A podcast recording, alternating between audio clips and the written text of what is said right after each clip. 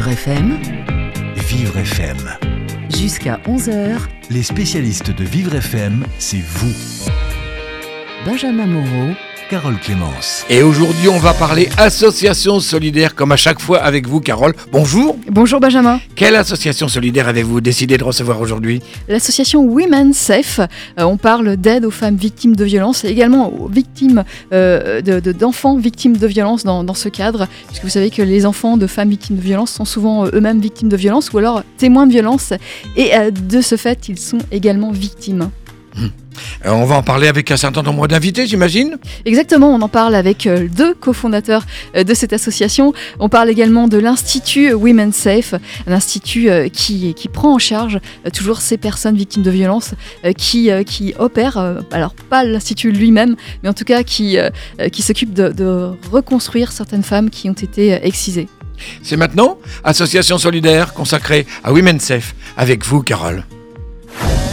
Les spécialistes Association solidaire sur Vivre FM, avec Carole Clémence. Frédéric Martz, bonjour. Bonjour. Bonjour, Vous Frédéric. êtes cofondatrice euh, de l'association Women Safe. Vous êtes accompagnée de Pierre Foldes. Bonjour Pierre. Bonjour, Pierre. Vous êtes Je suis pas sûr qu'on vous entende très bien, Pierre. Redites-nous bonjour pour voir ce que ça donne. Bonjour. Ah, c'est pas terrible. Il va falloir changer de micro. On va opérer le, le changement pendant ce temps-là. J'imagine que vous avez des questions à poser à Frédéric. Carole. Exactement. Donc, Pierre Folles, qui est chirurgien urologue, qui est également cofondateur euh, de Women Safe. Alors, euh, il y a un nom qui, qui revient souvent, c'est euh, l'Institut en santé génésique. Euh, Lorsqu'on parle de vous, c'est un nom qui, qui n'est plus d'actualité. Non, euh, l'Institut en santé génésique est effectivement un but en soi, puisque la, la santé génésique, c'est la santé euh, materno-infantile. Alors, alors, pour expliquer, ce, cet institut en santé génésique, c'était l'ancien nom de l'Institut De Women, Women Safe. Et, et vous êtes, euh, bah, vous, vous avez Voilà. toujours cet institut qui fait partie de, de l'association. Euh, ça ça fait même pas partie. C'est devenu en fait Women Safe pour que ce soit compréhensible du plus grand nombre et du grand En public. tous les cas, ceux qui savent parler anglais. Oui, si on veut. Mais en tout cas, euh, c'est compris des jeunes, c'est compris des, des- des pu- du public qui va être accueilli et qui a et ce nom a beaucoup plus de sens pour les victimes. Alors, santé génésique, c'est à. euh, Pierre Folles, bah, vous avez un micro, vous allez pouvoir peut-être Bonjour, répondre. Bonjour. Santé Ça y est. génésique, euh, qu'est-ce que c'est? La santé génésique, c'est un terme plutôt euh, utilisé par les anglo-saxons et qui désigne en fait toute la santé materno-infantile. Donc autant c'est très utilisé dans le monde international, euh, sur les agences onusiennes, autant effectivement c'était pas très intelligible et compréhensible en France, Mm. même si c'était exactement ce qu'on faisait. Donc on a choisi euh, avec notre marraine euh, de changer de nom. Euh, notre Votre marraine qui est. Florence Foresti. Voilà, elle vous a guidé, c'est ça? Euh, ben, on nous a accompagnés et elle continue à nous accompagner de façon très active. C'est rigolo parce que euh, Florence Foresti, par exemple, pour faire une petite parenthèse, elle parle beaucoup des enfants dans ses sketchs. hein. Des enfants des- et des, rapports, des rapports euh, mère-enfant et parent-enfant. Oui, absolument. Et puis des femmes aussi. Et des Donc, femmes, c'est vrai. Elle se dit féministe. Alors nous, euh, notre positionnement, euh, on, va, on va dire que les femmes qui poussent la porte ne sont pas nécessairement en demande d'être des, euh, des professionnels féministes. Donc on, on agit, on fait du féminisme en agissant. Vous faites du féminisme puisque vous essayez de, de rétablir la situation, vous essayez d'aider des femmes qui sont opprimées par, par des hommes. Oui, absolument, mais euh, souvent on nous pose la question, et les hommes, qu'en faites-vous? Alors euh, évidemment, on s'intéresse toujours à, finalement au- à la vie de cet homme, comment il a vécu son enfance, et qu'est-ce qui fait qu'il est devenu un jour auteur. Donc euh, euh, c'est important de dire qu'on ne peut pas couper le monde en deux en se disant il y a des victimes, il y a des auteurs.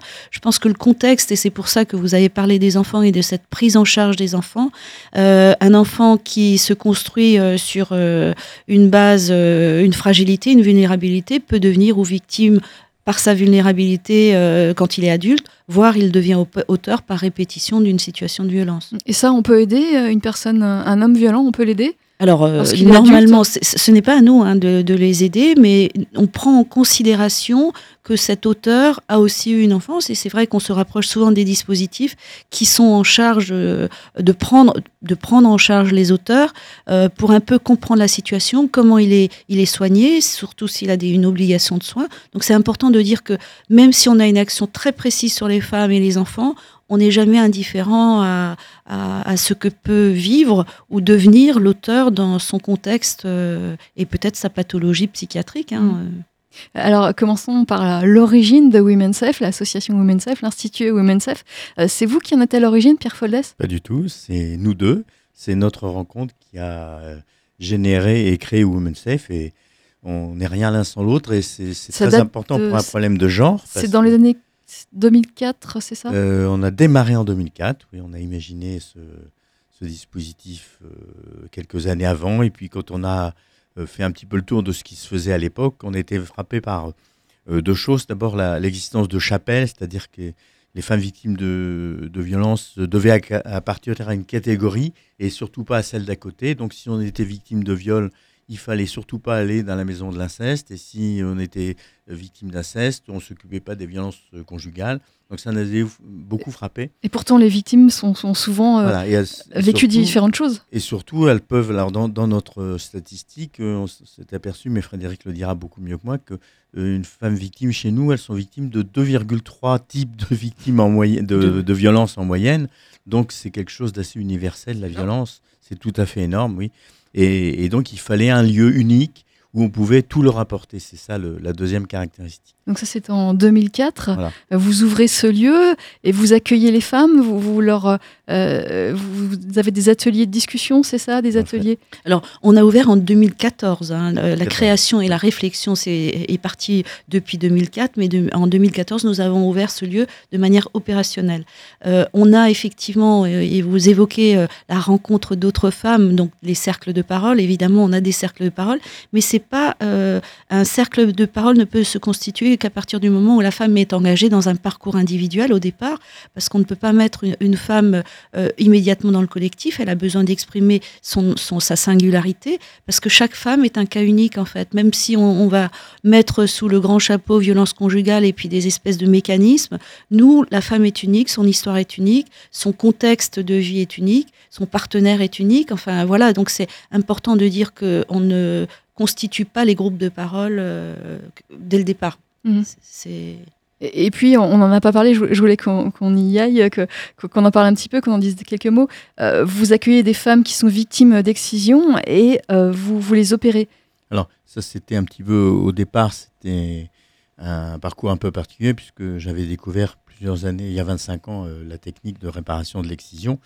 C'est là que Frédéric est venu me chercher dans mon bloc où j'étais tout seul et elle a considéré que pour bien réparer une femme, bah, il ne fallait pas que l'opérer il fallait lui parler avant et surtout l'accompagner beaucoup après. Et en fait, ces femmes victimes d'excision se sont retrouvées tout naturellement euh, comme les autres, hein, avec euh, curieusement, les, enfin pas curieusement, de façon évidente, les mêmes problèmes que les autres femmes victimes d'autres types de violences, violences multiples, et avec un besoin d'accompagnement après. C'est donc, euh, donc ces femmes maintenant, ce, flux qui est assez important, puisqu'on en a vu, on en voit beaucoup, sont intégrées totalement dans le, dans l'activité de, de Women's Safe et accueillies comme les autres femmes. Donc, on n'est pas un centre de l'excision du tout. Hein. On en fait beaucoup, mais elles sont. Vous avez opéré 5000 femmes environ, plus de 5000 femmes ah, depuis le début Un peu plus, oui, depuis le départ, ce qui fait pas mal. Et on en a vu beaucoup en consultation. Et on continue à en voir beaucoup. On voit aussi beaucoup de femmes issues de l'immigration qui ne sont pas excisées. Et même, euh, Frédéric vous le dira, euh, euh, des femmes qui, qui viennent pour d'autres types de violences et chez qui on va découvrir l'excision. Vous voyez Donc tout est mélangé. Et ça nous apporte cette. Euh, ça veut dire qu'au départ, certaines femmes, pardon de vous interrompre, ne, ne considèrent pas l'excision comme une violence au départ, que c'est tellement culturel, euh, c'est tellement, c'est ça? Alors, on va répondre à cette question ah juste ah après bah, la pause, bah Benjamin. absolument. vous nous devancez. Très bien. Eh ben, je devance l'appel, mais euh, on laisse la question en suspens et puis vous y répondrez tout à l'heure. pour l'heure, c'est l'heure de mon association, mon action solidaire. Mon action solidaire, ce sont des projets qui ont été financés depuis dix ans hein, par le CIRP. Ces projets qui visent à améliorer le quotidien des personnes handicapées. Euh, Anis Farcoa nous propose l'action solidaire du jour. Dans l'objectif que les personnes en situation de handicap soient intégrées le mieux possible dans les entreprises, l'association engagée a travaillé sur un livre blanc sur le handicap à destination des médecins du travail. Bonjour David Hers. Les médecins du travail ne sont pas assez sensibilisés au handicap, à votre avis? Je, ne dirais pas qu'ils ne sont pas sensibilisés au handicap, mais ce sont des experts de la médecine et de la santé. Et euh, le constat qu'on faisait euh, avec les entreprises membres d'Engagé, euh, Engagé étant une association qui a 10 ans aujourd'hui et qui réunit des entreprises pour partager leurs bonnes pratiques, était qu'on les, les, responsables de mission handicap en entreprise avaient du mal à dialoguer avec les médecins du travail. Euh, et on s'est demandé pourquoi. Et on a vite compris qu'en fait, euh, les deux parties ne parlaient pas toujours la même langue. On avait d'un côté les médecins qui abordaient le handicap sous un angle médical, ce qui est tout à fait normal, mais parfois sans très bien connaître euh, les portées de la loi de 2005 et euh, la multitude d'aménagements ou de solutions qui pouvaient être euh, et qui doivent être mises en œuvre par les employeurs pour faciliter le quotidien des personnes qui ont des besoins spécifiques. Et les difficultés aussi que pouvaient rencontrer quelquefois les managers et les, et les autres collaborateurs dans, dans, dans leurs discussions, dans leur réflexion sur, sur, sur ce sujet.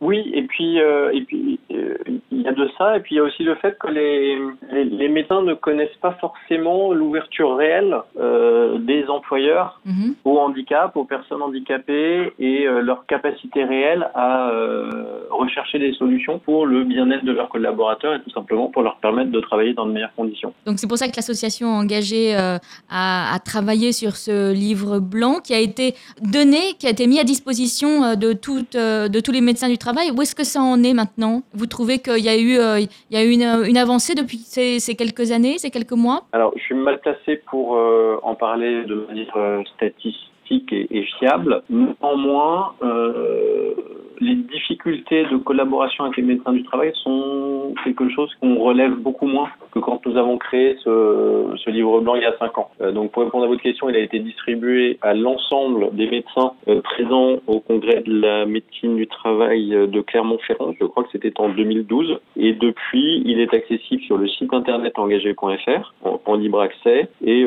adressé aux personnes qui nous le qui nous le demandent. Donc il a fait son chemin et on a plutôt d'excellents retours. Ce qu'il faut préciser, c'est qu'on l'a rédigé en collaboration avec des médecins du travail. On ne l'a pas fait tout seul dans notre coin. Euh, et on a l'impression que ça va plutôt un peu mieux. Merci beaucoup, David Hertz, de nous avoir présenté ce livre blanc qui est un, projet soutenu par l'OCIR. Merci beaucoup, Aline. Très bonne journée. Merci Anne-Lise. Mon action solidaire, c'est sur Vivre FM, c'est chaque jour. Et c'est en podcast sur vivrefm.com. Dans un instant, nous rejoignons l'association Women's. Jusqu'à 13h. Vivre FM, c'est vous, Benjamin Moreau et Carole Clémence. Aujourd'hui, nous parlons des actions de l'association Women Safe et nous en parlons avec deux de ses représentants, Frédéric Marthe et Pierre Foldès. Exactement, et, on parlait de, l'excision euh, de ces personnes qui viennent d'Afrique et qui ont été excisées. Euh, alors c'est dans leur culture, l'excision, c'est encore dans leur culture. Elles arrivent en France, elles arrivent vers vous et elles sont pas forcément conscientes que c'est une violence. Alors déjà, elles ne viennent pas toutes d'Afrique, elles sont certaines vivent déjà en France depuis longtemps. C'est vrai que c'est une violence sexuelle. Vous voulez dire qu'en France on excise encore? Alors, on excise, en tout cas? On peut dire que dans certains euh, milieux, on excise encore, puisque effectivement, l'excision est, est euh, criminalisée aujourd'hui en France, mais il y a évidemment euh, quelques, on va dire quelques réseaux qui qui perpétuent cette tradition.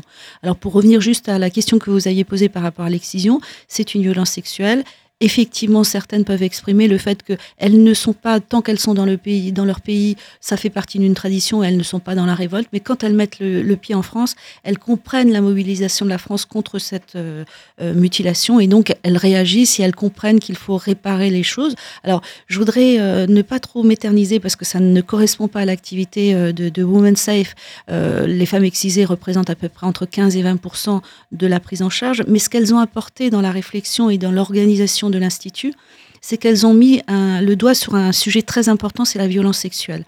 Aujourd'hui, que vous soyez dans un couple, une violence conjugale, voire l'inceste, voire euh, d'autres euh, violences euh, que l'on appelle violences sexuelles, en fait, l'excision a permis d'abord aux professionnels de pouvoir aborder la violence sexuelle et la question de avez-vous subi des violences sexuelles en dehors de ce que vous nous exprimez? Les violences physiques, elles sont vues, c'est les coups. Les psychologiques, c'est très bien exprimé aussi. Mais par contre, les violences sexuelles sont assez difficiles à, évoquer. La femme ne, ne l'évoque pas spontanément. Donc le professionnel qui aujourd'hui travaille autant sur l'excision, l'inceste et d'autres sujets, il a assez, il est assez habile à pouvoir poser la question à une femme qui n'aura peut-être pas du tout envie d'exprimer cette violence sexuelle, puisque ça fait partie de son intimité. Souvent, dans les violences conjugales, on essaye de rester dans l'intimité d'un couple et d'une et euh, cette question est fondamentale parce qu'elle va aussi réparer cette partie-là. Autant euh, on pourra réparer les violences physiques, mais il faut aussi réparer la violence sexuelle.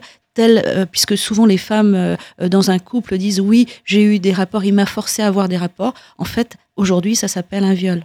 Oui, ça s'appelle un viol, mais c'est toujours pas entré dans les mentalités, en tout cas dans certaines mentalités.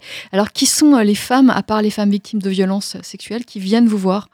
Alors les, femmes euh, qui viennent nous voir, c'est souvent des portes d'entrée qui sont principalement euh, j'ai besoin d'un psychologue ou j'ai besoin de conseils juridiques. Mais notre prise en charge est globale, donc elles n'iront jamais vers le professionnel qu'elles auront désigné comme étant une, envie de, de, de, de conseil, voire de prise en charge psychologique, puisque notre accueil est fait par une infirmière qui elle-même va hiérarchiser euh, les besoins de la femme. Une femme qui aujourd'hui est en fragilité psychologique ne pourra pas entendre les conseils juridiques. Donc il faut d'abord euh, bah, la, la mettre euh, dans une En confiance en confiance absolument parce que le, le- le psychologique euh, et l'état dans lequel elle est peut ne pas lui faire lui permettre d'avoir du discernement, voire de hiérarchiser et de prioriser les actions à mener. Et comme nous ne menons pas nous menons les actions pour elle quelque part dans l'accompagnement, mais il faut que la personne femme victime aujourd'hui soit proactive.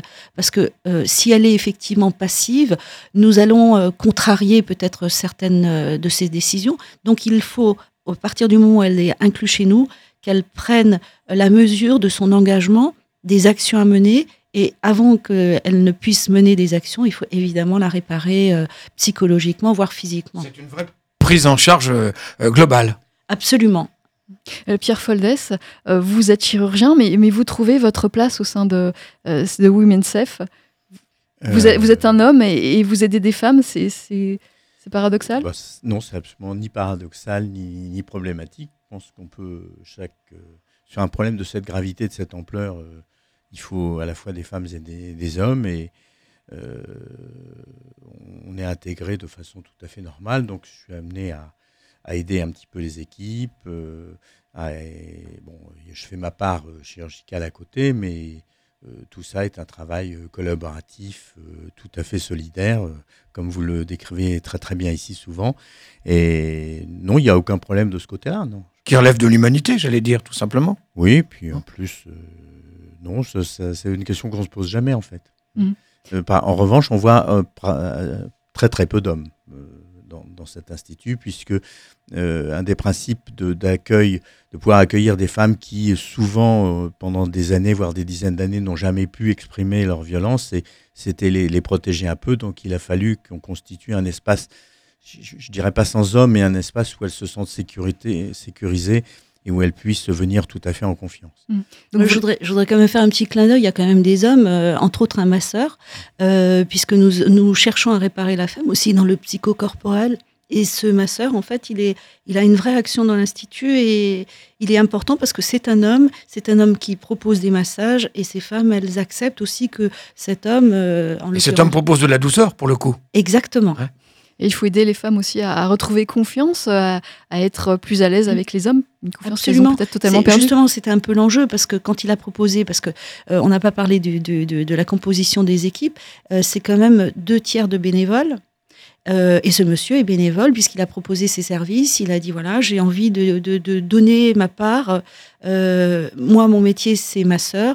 Et on a essayé au début, on était un peu, on s'est dit comment on va aborder cet aspect un peu psychocorporel et cette réparation par le corps et les massages? Bien, écoutez, ça se passe extrêmement bien. D'abord parce qu'il est exceptionnel aussi. Et alors, vous avez une évolution toute récente. Ça fait, vous avez ouvert il y a un an euh, un pôle pour les enfants. Est-ce qu'on peut en parler, Pierre? Euh, Alors oui, euh, le, le pôle enfant, il est, c'est vrai que notre cadre était les femmes majeures et euh, finalement, euh, on a commencé à toucher les femmes mineures, 16 ans, qui avaient des difficultés, des violences, des violences. Et au fur et à mesure, ça s'est étendu sur des demandes des mamans qui souvent disaient "Écoutez, mon enfant n'est pas écouté." Euh, il faut savoir que les, les- les dispositifs qui sont aujourd'hui installés sur le territoire sont des dispositifs totalement saturés. Donc euh, des délais d'attente. Donc quand il y a une situation d'urgence, l'enfant n'est jamais entendu. Et nous, notre volonté, c'est de prendre un peu le mal à la racine en disant ces enfants, finalement, pourraient être potentiellement soit des victimes, soit des auteurs, prenons-les en charge le plus tôt possible. Et donc, il y a une écoute enfant. L'ASE, donc euh, l'aide sociale à l'enfance, nous, nous, adresse beaucoup d'enfants aujourd'hui victimes de violences sexuelles. Euh, et c'est un travail que l'on fait. Alors là aussi, par une particularité, puisque les enfants, on a besoin d'autres codes d'entrée. Et on a une psychologue qui fait de l'art-thérapie par le chant. Et ça marche extrêmement bien. Et c'est... Euh, des moments formidables pour les enfants parce que la parole se libère aussi sur la violence sexuelle, qui est un vrai sujet euh, oui. Alors j'imagine que vous avez beaucoup de demandes. Est-ce que vous pouvez répondre à toutes les demandes d'aide? On a beaucoup de demandes, mais peu de financement. donc c'est important de l'évoquer aussi. Euh, aujourd'hui, on a tout un réseau, donc euh, l'aide sociale à l'enfance, qui nous envoie des enfants, mais sans aucun financement. Donc euh, là, on est vraiment en train de travailler à la, reconnaissance de notre travail, puisque la reconnaissance, c'est très clairement quand l'enfant se sent mieux, quand il a trouvé sa place dans un centre, même s'il est dédié à une femme, puisque là, pour les enfants, à, contrario, on reçoit des jeunes enfants euh, fille ou garçon. Et ça, c'est important. Et le garçon sera reçu jusqu'à au moins l'âge de 16 ans euh, parce qu'il est victime. Euh, après, on passe effectivement à une prise en charge plutôt dans le cadre d'un réseau dédié aux hommes. Donc, Alors, lorsqu'on parle de prise en charge, ce sont quoi? Des, rendez-vous réguliers, des rendez-vous hebdomadaires? Oui, c'est des rendez-vous. Alors, selon le niveau et le travail sur, la, sur le sujet, c'est des rendez-vous une fois par semaine que l'on que l'on espace après en fonction de l'évolution euh, de, du travail qui a été fait par la psychologue. Voilà. Il est 10h30, Benjamin. Oui, vous restez avec nous, évidemment. On continue de parler des actions de Women Safe. On le fait après le point de l'actualité de 10h30. Jusqu'à 13h. Vivre FM, c'est vous, Benjamin Moreau et Carole Clémence. Aujourd'hui, nous accueillons l'association Women Safe euh, pour parler des violences faites aux femmes. Nous en parlons avec euh, Frédéric Marthe et Pierre Foldès. Exactement. Et nous avons euh, en ligne Eva. Eva, bonjour. Bonjour Eva. Bonjour. Eva, vous êtes, euh, vous êtes prise en charge par l'association Women's Safe. Dans quelles circonstances avez-vous décidé et pourquoi avez-vous décidé de faire appel à Women's Safe? Eh bien, écoutez, euh, j'ai entendu parler de l'Institut Génésique à Saint-Germain-en-Laye. Donc, l'ancien nom de, de l'Institut Women's Safe Voilà, Women's Safe. Et euh, j'ai décidé d'aller euh, à leur rencontre et euh, j'ai découvert un, espace très agréable et surtout une écoute très très douce de la part des différentes intervenantes, à la fois psychologiques, physiques et juridiques.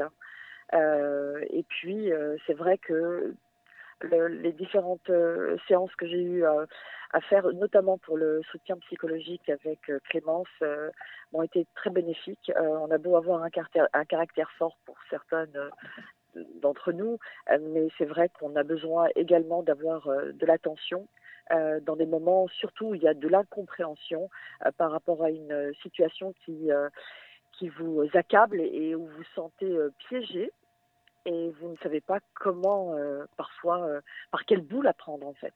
Et vous, votre situation personnelle, est-ce qu'on peut en parler? Pourquoi avez-vous eu, avez-vous besoin de, euh, de, justement de prise en charge?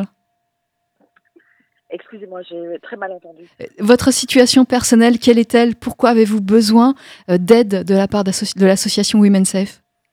Eh bien, écoutez, c'est normal que quand on va dans ce genre d'association, c'est qu'on est victime de violence.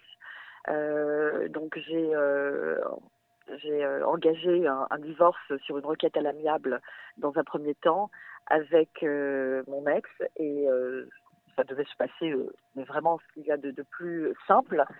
Or, bon, il y a eu quand même quelques récidives les trois dernières années où euh, cette euh, rupture n'a pas pu être euh, allée au bout parce que voilà la personne, votre ex demande à faire une thérapie qui va se prendre en charge, etc. Et puis quand vous voyez que c'est pas possible, donc voilà. Et puis après cette cette requête à l'amiable, ça se transforme en obsession, c'est-à-dire ne refuser à ce, ce divorce alors qu'il était consenti, qu'il a été validé par par le tribunal pour nous donner une date de conciliation quelques mois plus tard. Et euh, le harcèlement va, va commencer. Ce sont des violences psychologiques, des éruptions dans l'appartement, alors qu'il y a déjà une, un abandon de domicile. Et puis, essayer de vampiriser tout votre euh, espace de vie, c'est-à-dire à la fois famille, euh, amis, relations professionnelles, tout. et terroriser surtout les enfants, puisque ça a été son mode opératoire. Et bien que j'ai essayé de ne pas réagir malgré tout, en faisant tout de même des plaintes pour violence, parce que lors de ces irruptions à mon domicile, euh, c'était effectivement de me, malmener, de, parler de, jalousie, éventuellement de, de de, prendre son envol euh, par rapport à cette séparation, eh bien, euh, ça devient violent. Et, et, quand vous vous déplacez au commissariat et qu'après trois plaintes pour violence, rien ne se fait, euh, là, vous posez des questions et malheureusement, euh, ce qui va se passer, c'est que euh, il va commettre euh, quelque chose de, innommable, c'est-à-dire va pouvoir enlever mon petit garçon à la maison. En attendant, il a tout conspiré en, interrompant euh, la, requête à l'amiable au tribunal de Nanterre. Et il va séquestrer mon, mon, petit garçon. Le commissariat de ma commune a refusé de prendre ma plainte eh bien, je le saurai euh, quelques mois plus tard qu'en fait, euh, il a, il a entrepris avec euh, des avocats bien, bien affûtés comme lui, c'est-à-dire de inonder le parquet de Nanterre, la mairie, l'école, le commissariat de notes juridiques très longues pour expliquer que je suis une maman maltraitante, bipolaire, enfin, voilà, très aigrie, etc. Et de là, je, euh, je ne me sens pas protégée, alors qu'il y a quand même un antécédent de violence euh, dans ce même commissariat, et que j'ai les ai alertés à, à maintes reprises que voilà, il avait à compter du 1er octobre 2016 l'interdiction formelle de, de, pouvoir pénétrer dans l'appartement, et qu'il a tenté de m'intimider pour retirer mes plaintes de violence. Et j'avais je, affirmé que je les ferais uniquement une fois que le divorce à l'amiable serait euh, bien sûr euh, signé. Et aujourd'hui, où en êtes-vous? Alors où j'en suis, bah, ça, a été, euh, bah, c'est un film. Je crois que ce scénario n'a pas été encore écrit. Euh, je, le commissariat donc euh, ayant refusé de prendre la plainte à deux reprises, donc c'était la veille des vacances de Noël de 2016 et à la après l'école, après les vacances scolaires, donc il n'a pas repris l'école petit. 60 jours séquestrés et en fait il y a une requête, comment dirais-je, un référé à date fixe pour maltraitance euh, qui me tombe euh, dès que je rentre de, de, des vacances où j'étais voir mes parents sans mon petit garçon. Et Donc c'est vous, c'est vous je... qui êtes accusé de maltraitance Ah, mais oui, mais bien entendu. Et non seulement je suis accusée, donc je suis en même temps démunie puisque pendant mon absence, ben, il m'a démunie de tous mes biens dans mon appartement, mais vraiment tout. Euh, je me retrouve sans argent et euh, voilà, donc il faut vite s'en euh, prendre un avocat. Je ne sais même pas ce que ça veut dire le JAF, donc JAF, juge des affaires familiales. Et euh, et quand je rentre dans le dans le dans la séance, l'audience où la, la, juge doit vous vous entendre trois petites minutes, elle ne me regarde pas et j'ai un pressentiment où je vais à la potence. C'est exactement ce qui s'est passé. J'ai eu en plus une défense euh, plaidoirie qui était pas du tout préparée de, par euh, cette avocate et pourtant très connue. Euh, justement, il faut pas prendre d'avocat connu. Et, euh, et puis voilà. Donc je me sens, je me, le délibéré a été implacable parce que j'avais à l'issue de l'audience, j'avais précisé à la juge que si l'enfant n'est pas dit explicitement que je l'ai euh, pendant euh, les, ne serait-ce que les week-ends, c'est que s'il a exclusivement et qu'il reprend pas le chemin de l'école, donc c'est-à-dire sa vie normale, euh, son audition va être euh, bah, comme une récitation, euh, d'autant plus que c'est un garçon qui est fragile, qui a quelques carences et qui est suivi par une AVS à l'école. Et voilà, eh bien, le petit a dû effectivement euh, dire sur les pressions de 60 jours sans aller à l'école, enfermé dans le bureau de, de son père. Et, donc, et ça, c'est pas de la maltraitance ah oui, oui, clairement. Euh, voilà, euh, le discours a été bien rodé. Et alors, bon, j'ai un grand garçon, euh, donc ils ont, ils ont 10 ans de différence. Il a été, hélas, également soudoyé à cette période de l'enlèvement de Jarod, mais il n'était pas au courant de cet enlèvement parce que euh, sans que je sois là, je sais que le grand est, euh, s'est beaucoup affronté avec son père pour qu'il rende et qu'il ramène le petit à l'école. Mais toujours est-il que mon grand garçon est revenu et c'est au moment où il revient le 10 avril que enfin le 10 avril 2017 que les choses, c'est-à-dire il y a un an, que les choses reprennent un cours déjà euh, de soutien parce qu'il va m'avouer en effet que les salariés se sont rendus compte d'avoir été pris dans cet engrenage euh, de me nuire euh, sans à leur dépens, hein, et c'est à leur insu, parce que c'est avec un salarié euh, qu'il est venu prendre le petit et toute sa garde-robe, ses effets personnels, ses cartables, enfin ses jouets, enfin vraiment tout. Et, et puis, d'autres éléments au niveau de sa séquestration, comment le petit ne va pas à l'école, mais il est devant un écran d'ordinateur toute la journée, pour pas que je puisse le prendre en fait à l'école, parce qu'il n'y a pas de décision de justice, il n'y a aucun, euh, il n'a pas le droit de faire une chose pareille. Euh, et, euh, et, donc, et donc votre fils, est-ce que vous le revoyez? Pardon? Vous l'avez revu, votre fils?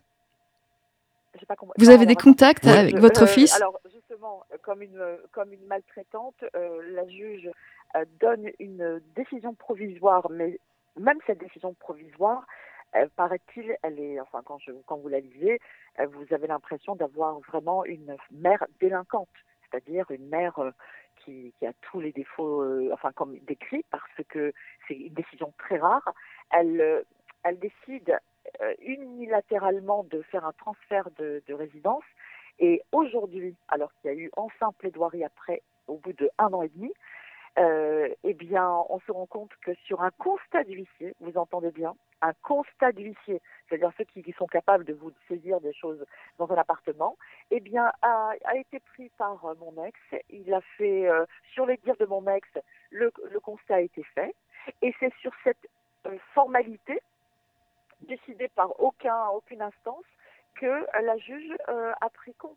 C'est-à-dire qu'il n'y a aucun antécédent d'une mère, euh, etc. Et d'autant que quand la Donc on va, on, va être forcé d'abréger parce que le temps Eva. nous presse. Eva. Et, et, alors justement, le, le, on peut peut-être en, en, 30 secondes, si vous permettez, les, les, bienfaits de, de l'association Women Safe dans, dans, tout ça, parce qu'effectivement, qui ne peut rien sur le, le, le, plan pénal, évidemment, mais, mais qui peut vous aider à vous, j'allais dire, vous reconstruire, parce que ça, j'imagine que c'est destructeur. Hein. C'est clair, clair que euh, la, partie euh, thérapeutique psychologique a été très importante. Déjà pour euh, pouvoir prendre du recul parce que après vous êtes foudroyé par un tas de délits parce qu'il se paraît à ça et c'est de pouvoir justement reprendre ses forces petit à petit. et puis, un détail qui était très important, c'est l'aide juridique, parce que quand une avocate au, sein de l'association regarde mon dossier, mais elle me dit mais vous aviez une requête à l'amiable signée. Je dis bah oui c'est ça. Elle me dit ben c'est là quelle est votre défense? C'est euh, justement c'est qu'il y avait une, une requête à l'amiable validée pour une date de conciliation et c'est à partir de là où on voit bien qu'il y a quelque chose qui tourne pas rond. c'est ça qu'il faut mettre en avant. Et en effet, des mois plus tard, c'est-à-dire des mois plus tard, alors qu'il fallait attendre la date de, du JAF à nouveau, euh, c'est là-dessus que mon avocate, euh, spontanément elle-même, avait relevé euh, cette. Alors, rapidement, rapidement, Eva, puisqu'il faut. Ça veut dire que ça va, ça s'arrange. On, on, on, va vers le bout du tunnel. Ça s'arrange, bien sûr, et puis. et puis, c'est vrai que Frédéric Marthe a été beaucoup à mon écoute. Euh, c'est très important euh, quand vous êtes, euh, bah, vous êtes soutenu. Psychologiquement, c'est important parce que dans ces moments-là, vous, vous perdez. Bah, vous savez, quand vous êtes accusé à tort de, choses et que c'est tout, tout vous accable autour de vous, vous, vous pouvez perdre le repère. Je pense qu'une personne fragile peut, bah, peut, peut perdre la raison. Et heureusement, vous avez trouvé euh, Women's Safe, l'association Women's Safe. On vous remercie de votre témoignage, Eva. Merci, bonne Merci, journée. Eva. Voilà, on continue hein, euh, dans un instant. on a encore quelques minutes à passer, heureusement, avec l'association Women's Safe sur Jusqu'à 13h. Vivre FM, c'est vous, Benjamin Moreau Carole Clémence. Aujourd'hui, nous sommes avec l'association Women Safe, représentée par Pierre Foldès et Frédéric Marthe. Carole. Et oui, et nous avons en ligne Axel Cormier, qui est juriste et adjointe de la direction de l'association Women Safe. Bonjour, Bonjour Axel. Bonjour. Euh, Axel, euh, vous, vous avez peut-être pas entendu euh, Eva tout à l'heure qui, qui nous explique, il y, a même, il y a même quelques secondes, qui nous explique ces démêlés judiciaires. vous vous êtes occupé d'Eva? Vous connaissez Eva? Oui, oui, j'ai rencontré Eva à plusieurs reprises, oui. Alors, comment peut-on venir en aide à une personne qui, qui, a de grosses difficultés, un dossier compliqué, la justice ne l'entend pas, la justice semble même, semble même être contre elle Comment pouvez-vous l'aider?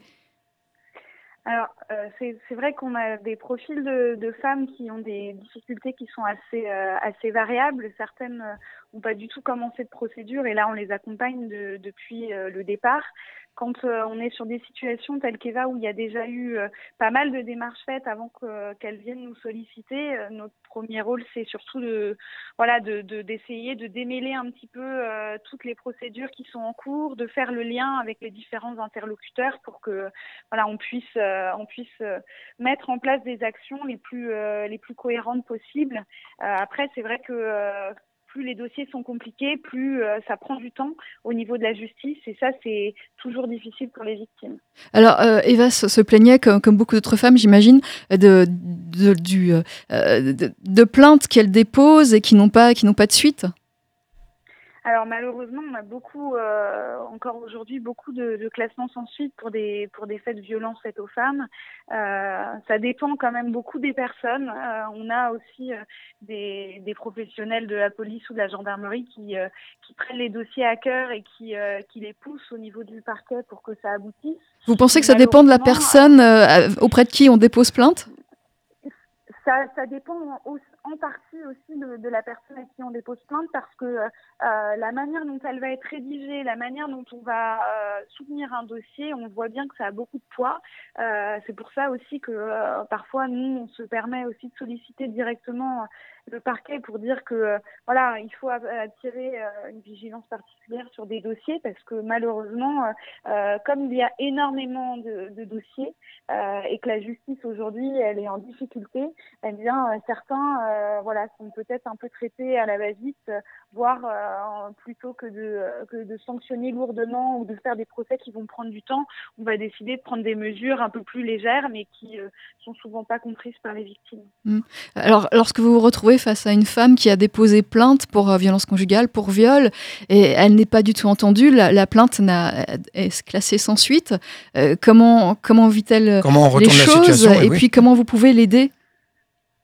Alors, euh, comment elle vit les choses Souvent, c'est une double violence parce que euh, non seulement elle a été victime d'une violence, mais en plus, la justice la reconnaît pas comme victime. Donc ça, c'est quand même le, la grosse problématique aujourd'hui. Alors, euh, on a la chance d'avoir une équipe juridique et puis aussi euh, d'avoir des permanences d'avocats qui, euh, qui prennent en charge, euh, qui peuvent prendre en charge les dossiers, qui peuvent aider aux contestations de ces classements sans suite. Et puis l'intérêt de, de, de C'est de travailler sur du pluridisciplinaire et d'essayer nous d'apporter le plus d'éléments qui vont qui vont soutenir le dossier avec les psychologues, avec les médecins, pour justement que on ait quelque chose de solide sur lequel on va éviter le classement. Est-ce que vous avez un conseil justement à donner à, des femmes qui, ne peuvent peut-être pas avoir accès à votre association, euh, qui, ont besoin de déposer plainte pour euh, violence sexuelle ou pour, euh, pour violence conjugale tout simplement Qu'est-ce qu'il faut faire pour être prise au sérieux? Je pense que la première chose, sauf si on est sur une situation euh, qu'on appelle de flagrant délit, où il y a des preuves qui peuvent être recueillies tout de suite, ce qui peut être le cas d'un viol par exemple, où là il faut faire, il faut aller au commissariat immédiatement parce qu'il peut y avoir des examens médicaux d'urgence. Mais quand on est sur des faits plus anciens, euh, la priorité, à mon avis, c'est d'être conseillé par par des juristes, par des avocats, avant de se lancer dans des démarches tout seul, parce que avant de se rendre au commissariat. Avant ça même. Peut être, euh, ça peut être bien de, quand même de savoir que euh, bah voilà, ce qu'on va dire, c'est quelque chose qui va être pris six mois, un an, deux ans après, et que euh, parfois les poids de nos mots, on les mesure pas bien. Donc avoir des conseils juridiques le plus tôt possible, c'est la meilleure option avant le commissariat ou juste après. En tout cas, c'est vraiment important d'être conseillé. Et, auprès de qui, justement, peut-on euh, se diriger? Est-ce que si on vient de, Provence, on peut s'adresser à votre association qui... Bien sûr, on a des femmes qui viennent, euh, qui viennent de toute la France. On reçoit des femmes de plus d'une vingtaine de départements aujourd'hui. Donc, euh, les femmes, elles se déplacent quand elles n'ont pas trouvé les solutions de proximité. Après, voilà, il existe des, des, bureaux d'aide aux victimes et puis des permanences d'avocats dans, dans tous les départements. Donc, il est possible aussi de s'approcher de de structures euh, locales, au moins déjà pour les premières informations. Hmm. Alors certaines femmes n'osent pas se lancer dans une, dans la justice, dans une euh, dans une plainte, judiciaire. Euh, est-ce que c'est facile? En tout cas, est-ce que c'est ça coûte de l'argent? Qu'est-ce que ça va impliquer pour cette femme qui dépose plainte? Alors, euh, c'est pas facile parce que ça prend beaucoup de temps et ça, euh, le temps de la victime et le temps de la justice, c'est deux choses vraiment différentes. Après, euh, euh, ça a des implications en termes de euh, voilà de temps. Ça, ça nécessite d'aller à des rendez-vous, de se libérer, de parfois euh, payer des avocats quand on n'a pas le droit à l'aide juridictionnelle ou qu'on n'a pas d'assurance qui couvre les frais. C'est aussi engager euh, engager de l'argent personnel. Donc, on voit des femmes qui se retrouvent dans la précarité du fait de procédures qui peuvent être lourdes. Donc c'est vrai que euh, plus elles vont être bien accompagnées, euh, généralement plus les dossiers vont être solides et on va éviter des actes inutiles, des changements d'avocat par exemple, où, il va y avoir euh, voilà une multitude de- d'intervenants. Il faut faut essayer de centraliser tout ça, mais c'est vrai que ça prend beaucoup de temps, beaucoup d'énergie et puis euh, ça peut coûter très cher pour euh, pour les femmes qui euh, qui ne peuvent pas bénéficier des des, des, des avocats gratuitement. Euh, Frédéric Mars, vous êtes, euh, vous entendez, euh, vous entendez euh, ce, ce témoignage, vous entendez ces explications, ça, ça peut coûter cher, mais quand même, est-ce qu'il faut, euh, il faut aller jusqu'au bout? Euh, oui, d'abord, je remercie Axel parce qu'elle décrit extrêmement bien l'activité pluridisciplinaire et cette force que nous avons à travailler ensemble. Ça, c'est important. Le, le mot mieux travailler ensemble, c'est notre, c'est une de nos valeurs. Effectivement, euh, nous, ce qu'on constate, et Axel le dit très bien par rapport à l'épuisement financier des femmes, c'est absolument dramatique. On a des avocats qui font payer très cher leurs actes, surtout quand ils sont un peu célèbres. Et on a des gens, euh, des femmes qui viennent chez nous en disant j'ai arrêté toute procédure parce que je suis essoufflée financièrement. Donc ça aussi. Après les, dépôts de plainte, euh, comme le citait Axel, c'est bien les préparer. Ça veut dire en amont euh, pouvoir peser les mots pour que ces dépôts de plainte soient efficaces. Nous aujourd'hui, par rapport à la moyenne nationale qui est, je crois, de 10% de dépôts de plainte, on est à, à 40% de dépôts de plainte. Donc ça veut dire qu'on prépare bien. On, on est pressé par le temps. Vous pouvez vous porter partie civile Euh, Oui, Benjamin, on n'a plus le temps. On a plus Oui, non, temps. mais c'est oui ou non, est, c'est euh, pas, pas compliqué. voilà, voilà, c'est oui. Merci, euh, merci Frédéric. Marc. Merci, Frédéric. Merci, Pierre. expliqué, euh, votre action, l'association euh, Women Safe. Merci à vous tous.